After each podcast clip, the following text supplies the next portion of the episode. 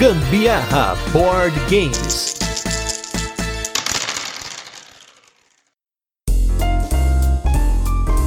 Sempre que alguém me fala que um jogo não roda bem em dois, eu fico desconfiado. Porque tem uma parada muito pessoal que é a experiência de cada um e como cada um age na mesa, e hoje nós vamos colocar isso na pauta, além do jogo e muito mais. Eu sou o Gustavo Lopes. Eu sou a Carol Guzmão e esse é mais um episódio do Gambiarra Board Games, que é o seu podcast sobre jogos de tabuleiro que faz parte da família de podcasts Papo de Louco. E hoje, no nosso episódio 106, vamos falar de um dos clássicos de alocação de trabalhadores com um toque de agressividade e uma furação de olho danada que é o jogo Kylos, na sua versão original. Antes, vamos para os recadinhos e os destaques da semana e logo a gente volta com a nossa resenha onde a gente apresenta o jogo, comenta como funciona e depois a gente passa para as curiosidades, experiência com ele e nossa opinião. Nos destaques da semana, vamos com dois jogos novos que a gente nunca falou aqui, pelo menos nesses episódios. Primeiro lugar, o jogo The Golden Ages, uma dica lá dos meus brothers do Pesado ao Cubo, que do nada aparece lá na minha caixa de entrada ali, o Cirão da Massa falando assim: olha, tem um Golden Ages em promoção na Fana Gay. Vocês já ouviram eu falar desse Golden Ages que eu comprei na Fana Gay aí por 9 dólares? Hoje ele deve estar uns 15, pelo menos na data que esse cast está sendo gravado. E ele é um jogo de civilização rapidinho, 2 a 4 jogadores, roda ali em torno de uma hora e meia, duas horas e meia, né? Pelo menos em dois jogadores durou aí uma hora e meia com explicação. Eu gostei bastante do jogo, eles acertaram bastante nessa recomendação. A gente já tinha falado dele naquele cast que o pessoal do Pesado ao Cubo falou dos jogos para começar nos pesados, a gente tava comentando dos euros ali para começar e foi muito bem acertada essa dica. Foi o único episódio que eles eram dedicado a um jogo não pesado, porque o Golden Ages é um jogo leve para médio, e eu gostei bastante dele porque ele me dá essa sensação de ter uma civilização e eu estou crescendo ela, estou construindo novas tecnologias, o mapa vai aumentando, você vai explorando novos lugares, vai construindo cidades, vai atacando cidades dos seus amiguinhos. Então, muito bacana essa recomendação. E o único detalhe aí que a arte dele é bem feia, mas eu confesso que eu acho essa arte charmosa. Ela é um feio bonito. Um dia ainda vou fazer aqui o top jogos feio bonitos para vocês. Esse jogo pareceu bastante interessante, mas eu ainda acho que a gente tem que jogar mais para eu criar uma opinião mais certeira sobre ele.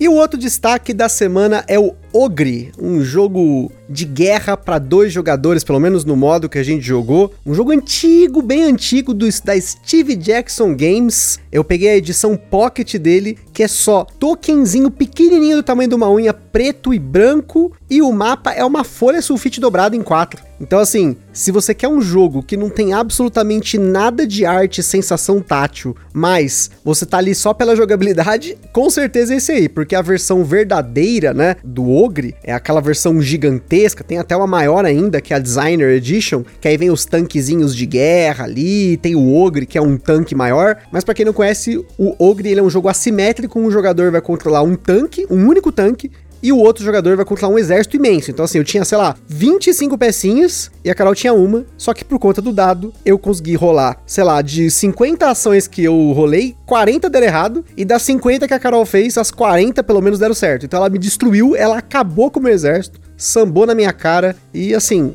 eu confesso que eu esperava um pouquinho mais dele, eu devo jogar pelo menos mais algumas vezes antes de ver se eu passo ele pra frente. Mas a minha primeira impressão não foi a das melhores. Eu tinha um pouquinho mais de expectativa dele, até na época tava super, nossa, ogre gigante, tem na Amazon para vender. E aí acabou que nesse negócio de ficar rolando dado e batendo lá as proporções, porque dependendo do ataque que você vai fazer, você tem proporção de 1 para 1, 2 para 1, 3 para 1 e assim por diante. E dependendo dessa proporção, você tem mais chance de acertar ou não. E assim acabou que, né, no final das contas, eu fui destruído e assim eu senti que, por mais que eu tenha jogado bem, o dado acabou comigo. Eu acho que eu só não tive aquele gatilho igual eu tive no Antiquity de sonhar catando pecinha porque eu joguei com o Ogre. Porque se fosse o contrário, eu ia estar tá lascada catando pecinha de novo.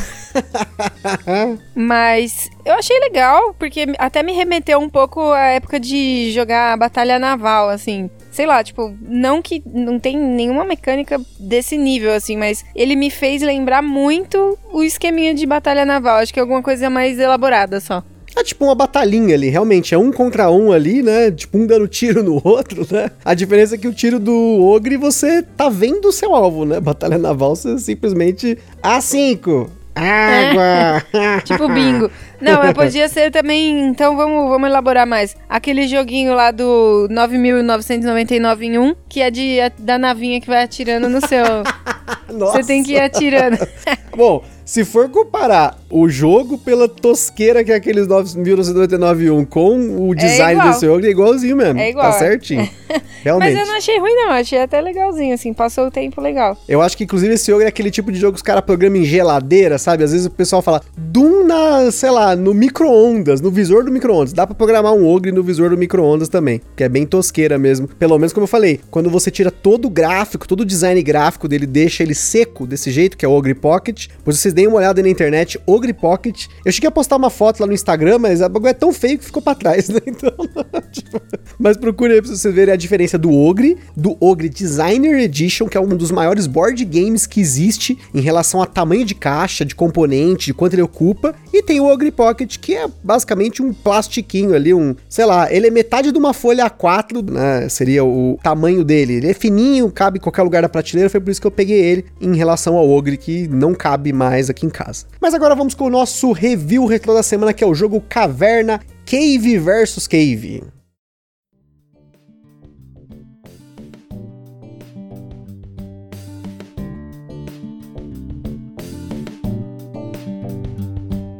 Caverna Cave vs Cave foi o nosso tema do episódio número 49, um jogo do Uwe Rosenberg, uma implementação do Caverna, porém para dois jogadores e bem menos complexa, né? Ele pega ali a parte de você construir sua caverninha e você tem ali uma alocação de trabalhadores, vai pegando, na verdade, os tiles de uma trilha e isso seria o alocar o trabalhador. Não tem um bonequinho que você põe na trilha, na verdade você tira aquela ação da trilha para representar que o trabalhador tá ali. É meio confuso, mas se você quiser depois conhecer, ouve aí nosso podcast. Na época que a gente fez o cast, ele ainda tinha algumas unidades no mercado, o preço dele era metade do que hoje a galera tá vendendo no mercado de usados. E eu espero que ele volte pro nosso mercado, porque eu acho que ele é um jogo para dois jogadores muito legal. Ele tá ali num nível leve para médio, já tem ali uma fritaçãozinha de cabeça para você fazer. Solo é muito bacana. Só faz um tempo que a gente não joga ele por conta do tempo dele de jogo. Geralmente no tempo que ele tem, a gente acaba jogando um jogo mais family. Mas eu cogitei colocar ele essa semana na mesa, não por conta do review retrô, nem lembrava que ia ser esse review retrô, porque geralmente eu tenho feito as pautas com antecedência, mas eu quero jogar ele de novo, eu gosto do Caverninha. Quero jogar o Caverna ainda também, continua ainda nessa pendência.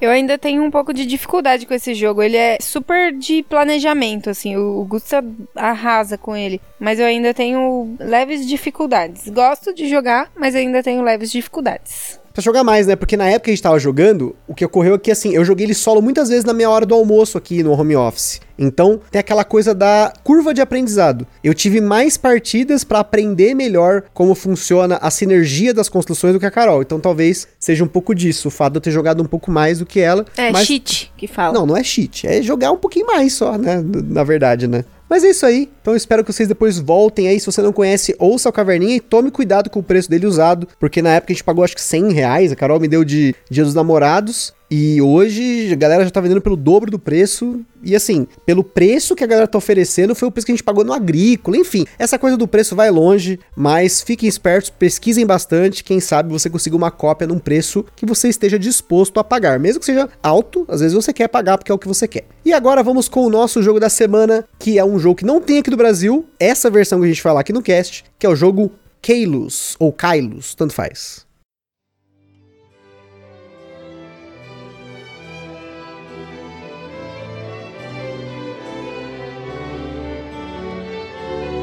Keilos é um jogo para 2 a 5 jogadores com partidas que duraram uma hora e meia na nossa experiência. Ele não foi lançado aqui no Brasil, apenas a sua versão Keilos 1303, que é uma reimplementação entre aspas streamlined, ou seja, simplificada do jogo original. As principais mecânicas do Keilos são alocação de trabalhadores, alocação de trabalhadores e mais um pouco de alocação de trabalhadores. Mas tem também um esquema de ordem de turno bem bacana, que como a gente falou lá no cast, no turno de comentário sobre ordem de turno, que se eu não me engano, a gente chamou de ordem de turno adquirida, porque você tem uma ação que você pega a ordem de turno para você. Então você muda a ordem por você, você que tem que colocar o seu pininho lá, alocar na ação e aí no próximo turno você muda essa ordem. Na nossa escala de complexidade, ele bateu 6 de 10, um euro médio com aquele pezinho no pesado pesado que tem muito esquema. Você vai ter que jogar para começar a sacar o jogo. O peso dele em si não tá tanto na regra, mas sim nessa malemolência e também na interação dedo-olho que ele tem.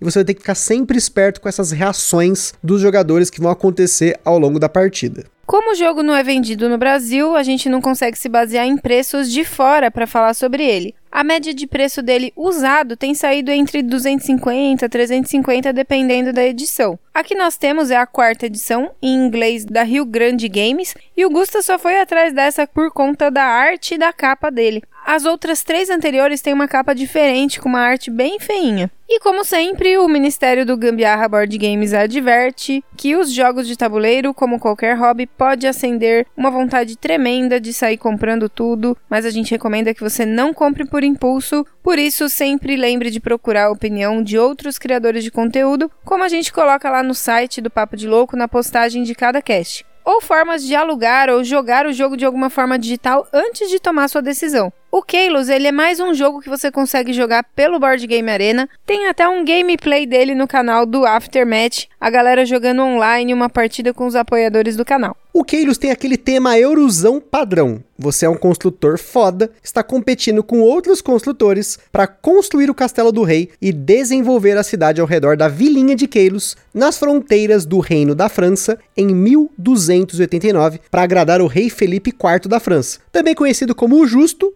ou belo, não pela capa do jogo, né? E com isso ganhar pontos de prestígio e favores do rei em troca dos seus serviços. Cada rodada no Keilos possui algumas fases que seguem uma sequência. Porém, a gente vai destacar duas delas. Em uma delas, você aloca os seus trabalhadores em diversos locais do tabuleiro e depois, na fase de resolução das ações, elas vão acontecendo na sequência. Portanto, você não aloca e já faz a ação. Essa ação só vai acontecer quando todos terminarem de colocar seus pininhos e passarem. Sempre que você vai alocar um trabalhador, você precisa pagar um dinheiro, o salário ali daquele trabalhador. Então, dinheiro é algo que roda muito no jogo, não só para pagar os trabalhadores, mas para fazer outras possíveis ações. E um grande twist aqui é que cada jogador que passa na rodada deixa o salário dos trabalhadores dos outros jogadores mais caro. Então, passar no Keilos tem um pouco de tática e um pouco de maldade. E falando nas ações, tem uma cacetada de diferentes possíveis ações no Keilos, sendo que as mais comuns são pegar recursos, que são cubinhos no jogo, você tem cinco tipos de cubinhos, tem espaços de troca, que você paga algo para receber algo, e os espaços de construção, em que você vai colocar novas construções na trilha do tabuleiro ou mesmo substituir construções que já estão lá. O tabuleiro do Keilos tem uma estrada e ao longo dessa estrada você tem os seis primeiros espaços de alocação que são fixos, que estão entre o castelo e uma ponte desenhada no tabuleiro. A própria ponte é um espaço que é afetado quando você passa, aumentando aí o salário que os outros jogadores precisam pagar para fazer ações com seus trabalhadores. Mas não só isso, tem uma ação especial na ponte que a gente já vai comentar também. Depois da ponte entram as primeiras construções que são embaralhadas e colocadas aleatoriamente no começo do jogo, mas elas podem ser substituídas ao longo dele. E depois, ao longo da estrada, você tem mais alguns espaços fixos estampados no tabuleiro. Mas é no restante dessa estrada que você constrói novas construções que, além de te darem pontos, podem te dar bônus ou abrir novos espaços de alocação. Por fim, tem o castelo, que é uma área que está na parte superior do tabuleiro, mas só é ativada no final da caminhada pela estrada. A ordem como essas construções estão dispostas é muito importante, porque as ações são resolvidas na ordem do tabuleiro, e essa sequência tem um impacto muito grande no jogo. Além disso, tem um elemento que afeta essa trilha, que é o Provost, uma das peças mais malditas nos jogos de tabuleiro modernos, especialmente nos Eurogames. Se você perguntar para alguém que já jogou Keilos um top 3 de elementos malditos num jogo, com certeza a chance do Provost aparecer nessa listinha, nesse top, é bem alta. Caminhando pela estrada de Keilos, você tem duas figuras importantes. O Bailiff, ou oficial de justiça, dita aí o andamento do jogo. Toda rodada ele vai andar um ou dois espaços e ele vai ativar as três etapas de pontuação do castelo e, por consequência, o fim do jogo, na última delas. Agora, o Provost, que foi traduzido como capataz pela Galápagos no Keilos 1303, normalmente começa a rodada junto com o Bailiff, Porém, os jogadores podem mover ele por aí usando uma das ações da vila ou subornando ele na ponte. E o efeito dele é simplesmente desativar todas as casas da trilha que estão depois dele. E é aí que entra uma das maldades no Keilos, porque os jogadores que estão alocando seus trabalhadores muito próximos do Provost podem ter suas ações canceladas pela movimentação do Provost acionada por outros jogadores para bloqueá-los. Claro que na ponte todo mundo tem a oportunidade de pagar dinheiro aí para subornar o Provost e movimentá-lo, mas dependendo do custo e de onde o Provost está, pode ser tarde demais. O jogo segue esse andamento, tem uma fase de renda, a fase de colocação dos trabalhadores, aí vem a ativação das construções especiais, que são aquelas da vila, que estão antes da ponte. Depois ativa a ponte, as construções depois da ponte, a construção do castelo, que a gente não comentou, mas basicamente os jogadores construindo partes do castelo e ganhando pontos e favores reais. E por fim, vem o final da rodada, em que o Bailiff se move um espaço se o Provost está antes dele, ou no mesmo espaço que ele está na estrada, ou dois espaços se o Provost foi avançado durante essa rodada, né? Ele está depois do Bailiff na estrada. Normalmente, temos aqui um elemento tático muito importante que é o avanço do jogo. O Keiros não é jogado em um número de rodadas fixas, mas sim de acordo com o movimento do Bailiff e manipular o Provost para fazer o Bailiff andar é algo que os jogadores podem fazer em benefício próprio. O jogo termina quando as torres do castelo são pontuadas, no caso, a terceira seção do castelo, que acontece quando o Bailiff está quase no fim da estrada. Aqui tem uma pontuaçãozinha final, mas o grosso da pontuação do jogo acontece durante e não no final dele. No final, ganha, claro, quem tiver mais pontos. E antes da gente continuar, queria comentar sobre nossos parceiros aí, em primeiro lugar, a Acessórios BG, essa empresa maravilhosa que faz overlays, playmats e acessórios para suas jogatinas para os seus jogos. Então, confere lá no site deles www.acessoriosbg.com.br. Em segundo lugar, nós temos nosso evento parceiro que é o Board Game São Paulo. Tem feito eventos apenas de forma online, eles têm feito ações lá no Instagram deles normalmente. Então acompanha o Board Game São Paulo nas redes sociais para ficar ligado nesses eventos. E por fim, nós temos a Bravo Jogos, que é a nossa loja parceira. E se você acessar essa loja maravilhosa através do link que está na descrição desse podcast e fizer alguma compra, você ajuda o Gambiarra Board Games sem gastar nenhum centavo adicional. Uma loja aí com preços bacanas, condições para você comprar seu board game bacana. Então, clica aí e seja feliz. Não se esqueça de seguir a gente também lá no nosso Instagram, porque lá a gente compartilha as fotos dos jogos que a gente fala por aqui e principalmente o jogo da semana. A gente mostra também unboxing, também compartilhamos fotos das jogatinas de vocês que estão marcando a gente lá nos stories. Por lá também você pode falar com a gente, perguntar alguma coisa, dar alguma sugestão, fazer alguma parceria, se por acaso você tiver alguma coisa aí relacionada a jogos de tabuleiro. E se você curte o nosso conteúdo, compartilha nas redes sociais, no WhatsApp, Facebook, Instagram enfim, e tudo mais. Keiros é um jogo de 2005 do designer francês William Atia, que eu constantemente leio Attila, um cara de poucos jogos no currículo. Além das reimplementações do próprio Keilos, ele é designer de três outros jogos: o Spirion, o Tai Chi Chuan e o Jung. O Keiros ocupa na data desse cast a posição 80 do ranking do Board Game Geek e é um dos poucos jogos anteriores ao ano 2010 que se mantém no ranking, ou seja, sem dúvida, pelo menos nesse retrato da sociedade board gameística online, ele é um jogo consolidado. Apesar da sua importância e relevância na comunidade dos jogos de tabuleiro, o Keilos, em seus 16 anos de existência, recebeu apenas uma única promo ou mini expansão, como queira, que é uma única peça de construção, The Jeweler, que é uma construção que permite os jogadores trocar ouro por pontos de vitória. Nada que altere o coração duro e imutável do jogo. Ele teve algumas reimpressões ao longo dos seus primeiros 10 anos, entre 2005 e 2015, sendo a última delas em inglês, que é a que a gente tem, né, que é uma capa mais bonita, mas tem quem prefira a versão premium, que foi lançada entre 2007 e 2010, dependendo do idioma. Essa edição foi totalmente redesenhada para refletir uma arte mais abstrata, mais parecida com um quadro antigo ou até jogos de tabuleiro de Idade Média, além de componentes extras e até o tile do The Jeweler incluso. Em 2007, o Keilos foi reimplementado no Keilos Magna Carta, um card game baseado em alguns elementos do Keilos original. Você monta a estrada com cartas e ele tem ali a alma do Keilos, mas é bem mais leve que seu progenitor e inclusive pelo que eu pude ver em um dos vídeos do Rado Runs True, você pode tirar o Provost do jogo, algo que eu sinceramente não faria. por fim, o Keiros foi reimplementado novamente no Keiros 1303, uma versão dita como modernizada e streamlined do jogo, ou seja, simplificada para uma experiência mais curta e mais intensa, segundo aí a propaganda do jogo. Além de ter sido redesenhado, ter um design gráfico mais polido, existem muitas diferenças que a gente pode ver no Keilos 1303, como o fato de que o jogo tem nove rodadas ao invés de ser um jogo ditado pelos jogadores, os jogadores têm poderes variados, não tem dinheiro, você paga certos custos com os trabalhadores. O setup dele é variado, pois apesar das primeiras construções do Keilos original aparecerem em ordem diferente, elas são sempre as mesmas. Aqui não, além de outros elementos que foram removidos ou simplificados ou streamlined, como queira que eu diga.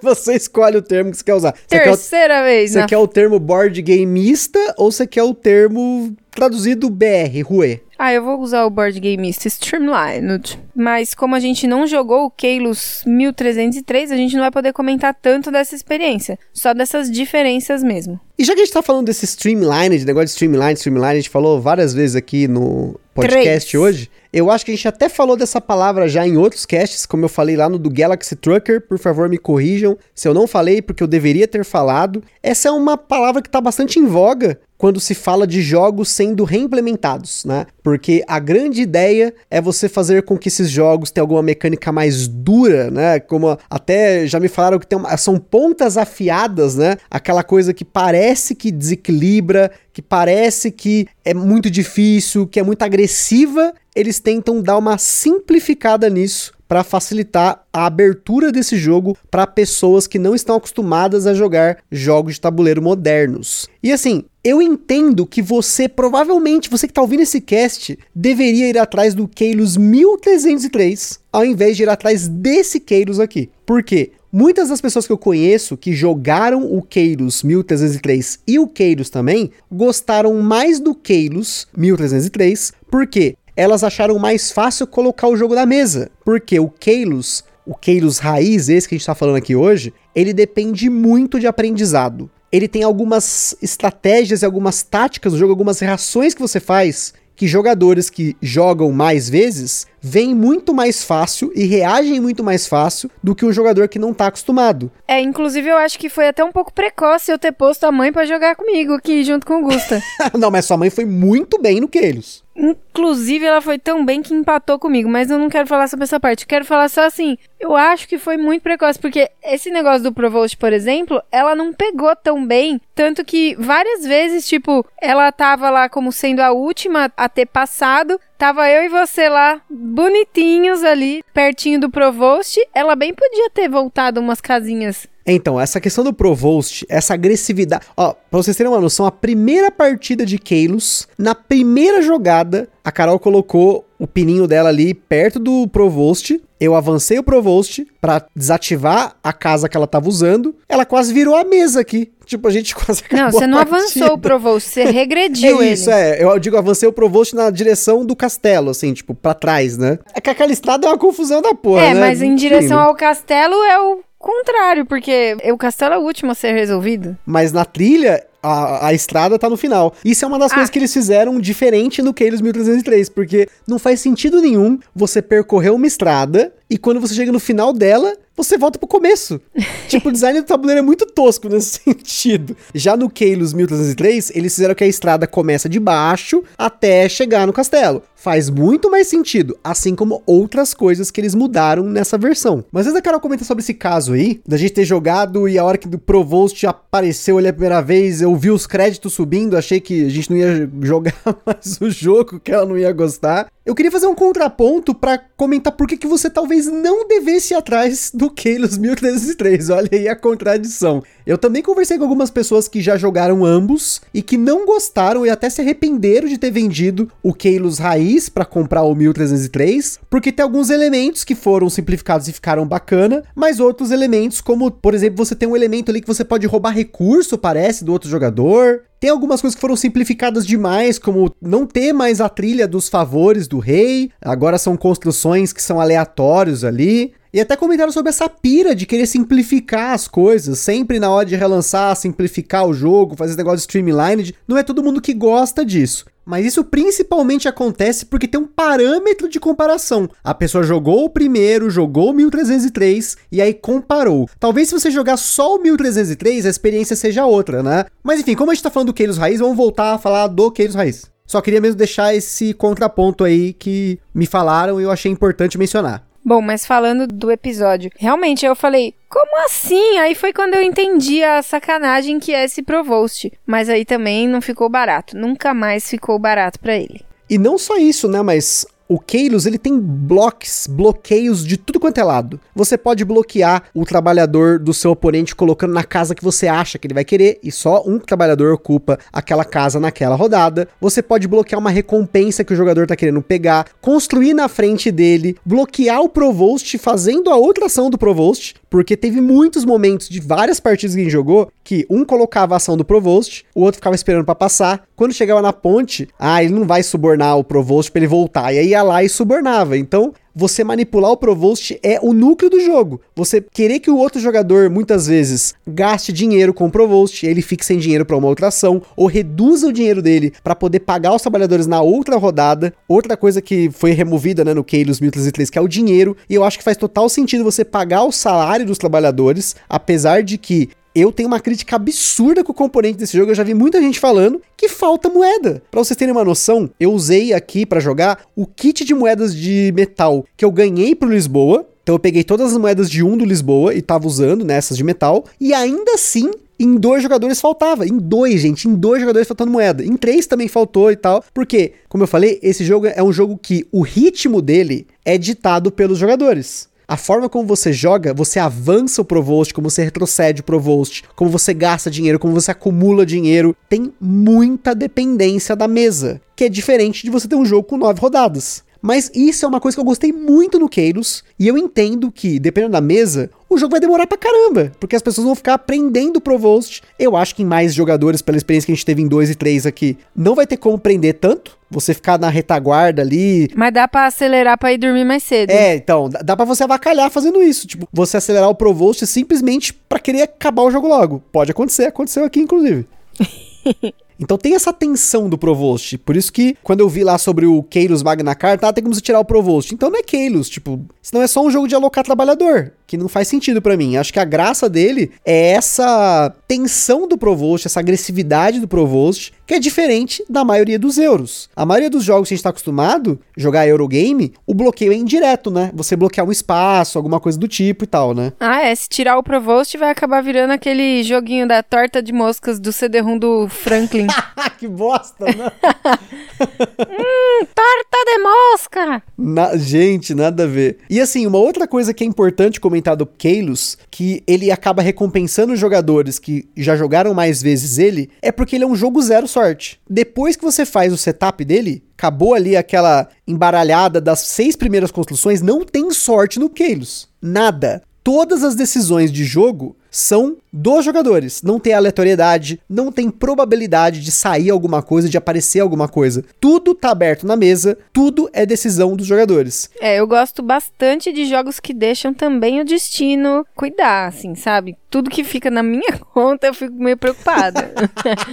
eu ter que me virar sozinha ali é meio preocupante. Eu gosto muito do destino envolvendo. E até um comentário que a sua mãe fez algumas vezes, né? Ela, tipo, que, que, eu faço agora? Isso é uma questão que quem não tá acostumado a jogar o Keilos provavelmente vai olhar pra mesa, ainda tem trabalhadores, tem espaços que parecem que não vão dar certo pra sua estratégia, e vai falar: o que, que eu faço agora? Bloqueio o amigo. Bloquear um amigo é uma opção, mas passar também é uma opção. Passar no Keilos é muito importante. Já aconteceu de muitas vezes eu ficar segurando, eu pegar alguma ação que eu não vou usar simplesmente para não passar antes de um jogador que eu quero que passe na minha frente. Porque, por exemplo, essa manipulação do suborno do Provost vai depender de quem tá mais na frente ou atrás na ponte. Porque, por exemplo, passou primeiro a, a Mirtz, minha sogra. Aí depois passou a Carol, depois passou eu. Eu vou ser o último a poder subornar o Provost. Então tem que ficar esperto. Será que vale a pena eu subornar, deixar ali aquela posição estratégica na ponte para subornar ele, isso faz sentido para mim. Então isso é importantíssimo no jogo.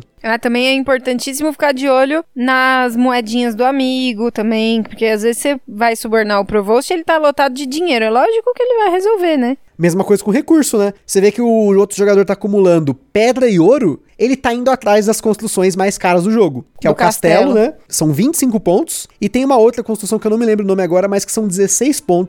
E se eu não me engano, ela dá um favor real também. Então, assim, você vigiar os outros jogadores de perto é muito importante. E isso cai num ponto até, lá no BGG, fala que o jogo ele é melhor em três jogadores. E também falaram pra gente, quando eu comprei esse Keilos, eu ouvi vários comentários, ah, mas esse jogo não roda em dois, esse jogo não é bacana em dois. Mas, gente, eu me diverti muito jogando em dois jogadores. Tá certo que como o Keilos ele é um sistema um pouco mais aberto do que um euro mais fechado, que são os jogos que a gente tá acostumado a jogar, que é aquela coisa mais tudo tá ali, aqu- as variáveis você manipula, mas o jogo meio que te segura, né? Não é que ele te pega na mão, mas ele te ajuda a não fazer cagada. No Keiros você tem como fazer cagada, né? Você tem como esgotar um tipo de recurso e alguém tem que construir ou tem que ficar pagando pra pegar. Você tem como fazer essa sacanagem. E em dois jogadores, as únicas duas críticas que eu tenho em dois é que se os jogadores não construírem muito, a estrada vai ficar vazia e os espaços vão ser mais disputados, vai ser mais briga. Teve uma partida que a gente jogou que ninguém queria construir, ninguém queria arredar pé, tava todo mundo indo pro castelo, fazendo construções de pontuação alta e esquecendo as construções de recurso. Então, isso é uma questão que em dois vai ter menos construções em jogo, ou seja, menos espaços de alocação, dependendo do que o jogador está fazendo. Novamente, isso depende das ações dos jogadores, porque se eu começar a construir a Carol também, vai encher a estrada, o Provost vai voltar a ser útil e assim por diante. E o segundo ponto é que tem duas coisas muito bacanas nele, que são dois espaços na vila, que é um espaço que manipula a ordem de turno, em dois não tem isso, e tem um espaço que você coloca o seu trabalhador, e aí quando o outro passa, quem tá com o trabalhador nessa taverna só paga um, uma moeda, né? Em dois jogadores, dificilmente a gente usou essa casa. E em três jogadores já mudou totalmente. E isso é até uma coisa bacana. Eu senti, não sei o que a Carol sentiu, mas o jogo em dois é uma coisa, o jogo em três é outra coisa. Imagino que em 4 e 5 deve ser muito diferente também. A gente não teve essa experiência, ainda mais por conta da pandemia. Ele é um jogo que vai até 5, mas eu não sei se em 5 não fica muito caótico. Eu imagino que fica. Imagina, quase não tem espaço pra 2, 3, imagina com 5. Nossa, é, é muito. Tipo, atrasa muito as ações, assim. Você demora uma cota pra fazer uma coisinha mais simples do que em três, né? Eu tô dizendo. Quando você tá fazendo em dois, é tudo muito mais rápido. Eu acho que em quatro, cinco, elas são uma eternidade. E uma outra coisa que eu percebi também é que, com certeza por conta disso, né? A estrada, ela andou mais rápido com a gente fazendo menos ações, efetivando menos coisas, assim, se a gente for Sim, pensar. cada um, né? Tipo, cada um. E aí, consequentemente, a pontuação foi bem mais baixa do que quando a gente jogou em dois. Sim, com certeza. Isso é realmente. Porque em dois jogadores, como a gente vai fazendo as construções em menor quantidade, pelo menos na minha impressão, nas mesas que a gente jogou aqui, o Provost vai andar menos pra frente. Já em três, como eram os três construindo, e teve até uma coisa muito maldita que eu fiz nessa partida, a gente jogou uma partida em três jogadores. E nessa partida eu comecei a construir casa pra tirar recursos que tinham no tabuleiro pra construir outras casas de recursos pra que as pessoas usassem as minhas casas pra ganhar ponto. Então, sei lá, tinha uma casa original lá que lá no comecinho dava pedra. Eu ranquei ela com uma casa, né? Uma, quando eu digo uma casa aqui, é uma casa construção, porque tem a casa, o espaço e tem a casa construção. Mas eu tirei um espaço de alocação que pegava pedra para colocar outro que era o meu de renda. E com isso, eu construí uma casa, né? Uma construção que fazia pedra. E aí as pessoas começaram a usar essa casinha. É uma forma de você zoar o jogo também, porque o jogo não restringe você construir essas casas ou não em cima dos espaços. Na verdade, é a ideia do jogo, porque a vila está se desenvolvendo. E essa parte da renda, como eu falei, vai depender muito do que você acha que você quer fazer ali. O Keylos, ele é muito aberto para isso. Todas as partidas que a gente jogou, eu acho que eu joguei diferente. Apesar de que em quase todas elas, eu tentei no final mirar em uma das duas construções mais pesadas de ponto, no meio, no miolo do jogo, eu joguei muito diferente de uma partida para outra. É, e eu, boa parte das vezes, fiquei jogando com a jogatina do macaco. Não, é a, a ação do macaco, gente. Tem outros lugares aí que a gente já viu essa ação do macaco, mas é aquela ação que parece óbvia que dá ponto. Tipo, a Carol comprava ouro, pegava ouro e jogava fora pra ganhar ponto. Fazia isso, tipo, várias vezes. E assim, Eu achei que essa é uma ação do macaco, né? Que se o macaco estivesse jogando, ele, opa, essa ação é ótima, vou ficar fazendo isso. Desculpe se eu nasci. Eu, na verdade, é porque eu comecei a juntar pedra e ouro, aí o senhorzinho começou a notar isso e começou a bloquear. Às vezes ele nem ia construir nada, ele me bloqueava, eu não conseguia fazer o, o danado do castelo. Ixi, era pra eu ter construído uns três castelos. Mas sabe o que acontece também? A Carol também apesar de eu estar bloqueando ela, ela podia ter tentado manipular a ordem de turno e usar essa construção, mas ela queria dormir nesse dia. Aí o que, ela fazia? Ela ficava avançando pro Provost antes da hora. Eu ainda até falei, falei, você tem certeza? Teve uma rodada, eu falei, você tem certeza que você quer avançar o Provost agora? Porque se você fizer isso, eu vou ganhar com uma vantagem muito grande. Gente, pelo falou, amor de. Deus, deixa eu falar uma coisa, eu preciso me explicar, porque aí fica parecendo que eu quero dormir toda hora. Dormir 10 e meia da noite. Por Só um quê? comentário. Vamos falar sobre isso. Eu, a gente jogou a última partida, foi num sábado. Eu faço pós de sábado. E aí, eu peguei, acordei 5 e pouco da manhã, fui pra pós, fiquei até as 5 e meia da tarde na pós, e aí eu voltei pra casa. Domingo eu ia ter aula de novo, que ia ser das 8 ao meio-dia. Então eu precisava dormir pra eu poder acordar Dormir é cringe. cedo de novo. Eu sou cringe, sou millennial. Eu precisava dormir pra eu poder, para eu poder acordar. E foi maravilhoso, porque a aula de domingo foi linda, maravilhosa. Eu gostaria de estar lá até agora assistindo a aula, que foi ótima. Obrigada. Mas, gente, em minha defesa também, não tava obrigando ninguém a jogar à noite, não. É porque ficou uma enrolação do caramba começar a jogatina aqui, só, só é pra avisar. lógico, mais uma vez, porque eu estou em fase de TCC e minha mãe é meu objeto de estudo. ah, que da Sua hora. mãe é objeto de estudo no board game, na sua É. pós-graduação, né? Vocês verem como que é o ah, negócio, não, mas né? é, eu, quem não sabe, eu estou fazendo pós-graduação agora em acupuntura. E aí, a minha mãe é meu objeto de estudo.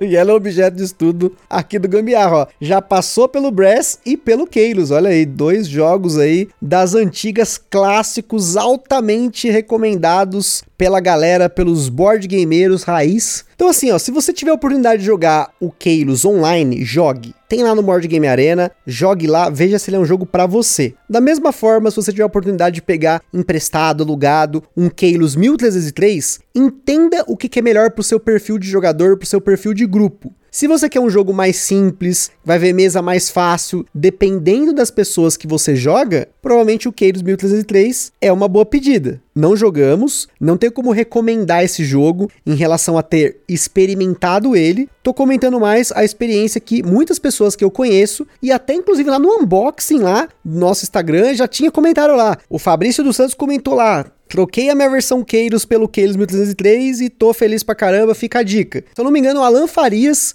fez uma resenha do Keiros 1303, ele também já tinha feito do Keiros, ele recomendou o Keiros 1303. Agora, se você jogou no Board Game Arena, você curtiu o peso do jogo, essa interação mais agressiva, a forma como o jogo se molda pela mesa e não pelo jogo em si, pelo design das rodadas e tudo mais, talvez valha a pena você correr atrás de uma cópia antiga do Keilos. Essa que eu te- a gente tem aqui é mais difícil de achar. Você vai achar uma que tem uma borda azul, uma capa horrível, feia. É um maluquinho com cabelinho Chanel, assim, horrível. Mas, se a capa não for problema pra você, essa versão eu já vi por 200 reais, até um pouco mais barato, dependendo do estado dela. Até porque o jogo não tem muito ali, é madeirinha, tabuleiro, é isso aí. Então, pessoal, espero que vocês tenham gostado desse episódio. Procurem aí, se você quer um jogo desse de alocação de trabalhadores, mais raiz aí, procure qual que é o melhor pra você. E é isso aí. Aquele forte abraço e até a próxima. Beijo, foi!